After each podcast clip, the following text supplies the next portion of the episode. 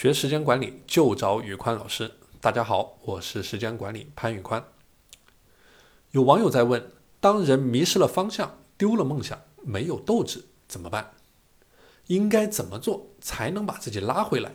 不想一直低迷，可是就是做不到振作。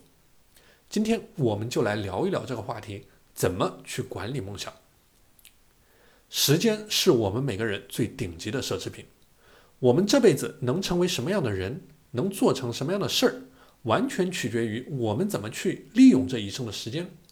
有的人一生碌碌无为，而有的人却在不断挑战自己的高光时刻。这其中很大一部分原因取决于他们怎么去利用时间。时间投资在哪里，就会在哪里出成果。时间管理三要素中最重要的一环就是效能的管理，即做正确的事。而正确的事就是符合你价值观和选择的事。那么，你想要的到底是什么？二零一二年的夏天，我刚刚在国外研究生毕业，在当地的一家企业找到了一份技术员的工作。工作的内容不复杂，从早上五点半上班到下午两点半下班，之后的时间都是属于自己的。工作的压力不大，每天的工作非常简单。无非就是上班、下班、做饭、吃饭、娱乐、睡觉，完完全全生活在一个舒适圈里面。待在舒适圈里面虽然很爽，但是现在回想起那一年的时光，我基本没有任何有价值的成果和输出。而之所以没有任何的输出，是因为我除了基本的工作，没有做过任何的事。而我之所以没有做过任何的事，因为我根本不知道我自己想要什么。所以怎么去做事呢？那么要解决这个问题，你需要问你自己三个问题：在这一生当中，你最想成为谁？你最想获得什么样的成就？你最渴望什么？举个例子，如果你渴望成为你专业领域最厉害的大牛，获得这个行业最顶尖的薪水，受到同行的尊重。那你主业上的突破一定是你想实现的成就之一。如果你有一个环球旅行的梦想，你想走遍这个世界的七大洲，那旅行应该是你关注的领域之一。而如果你是一个高三的学生，那么考进某所九八五的高校，应该是你渴望实现的目标。所有的自律一定来源于你的内在驱动力。而你的内在驱动力则产生于你对某个梦想的渴望。你可以采用梦想九宫格或者梦想清单的方式，把你最关注的几个领域写下来，而这几个领域就是你未来前进的主线。不同的人有不同的价值观，不同的价值观决定着不同的选择。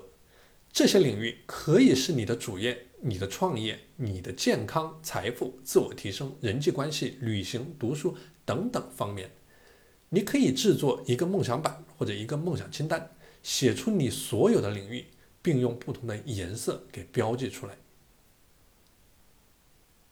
第二，填充你的梦想板。有了领域，你就搭建好了一生时间管理的骨架，但是光有这个还远远不够。你需要具体到你在每个领域当中要做什么事儿，也就是让这个系统变得有血有肉起来，有具体的项目。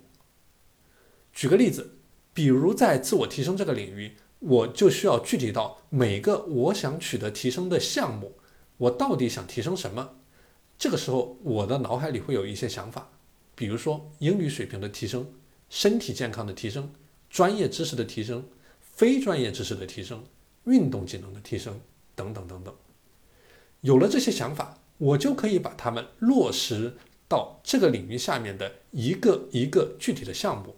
同理，你也需要结合你自身的情况，在你的框架中，根据你的价值观和选择去填充具体的项目。第三，执行你的梦想版。梦想版的执行可以分为几个方面：A. 守护你的梦想时间。二八定律告诉我们要用百分之八十的精力去做最重要的百分之二十的事情。同样，你每天可以利用的时间当中，应该也是有百分之八十的时间花在这些事情上面的。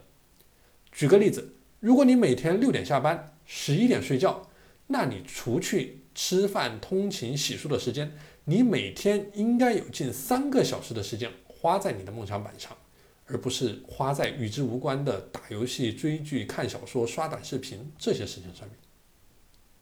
B，尝试使用 PDCA 的思路去执行你的梦想，要有具体的计划、执行、反思与纠偏。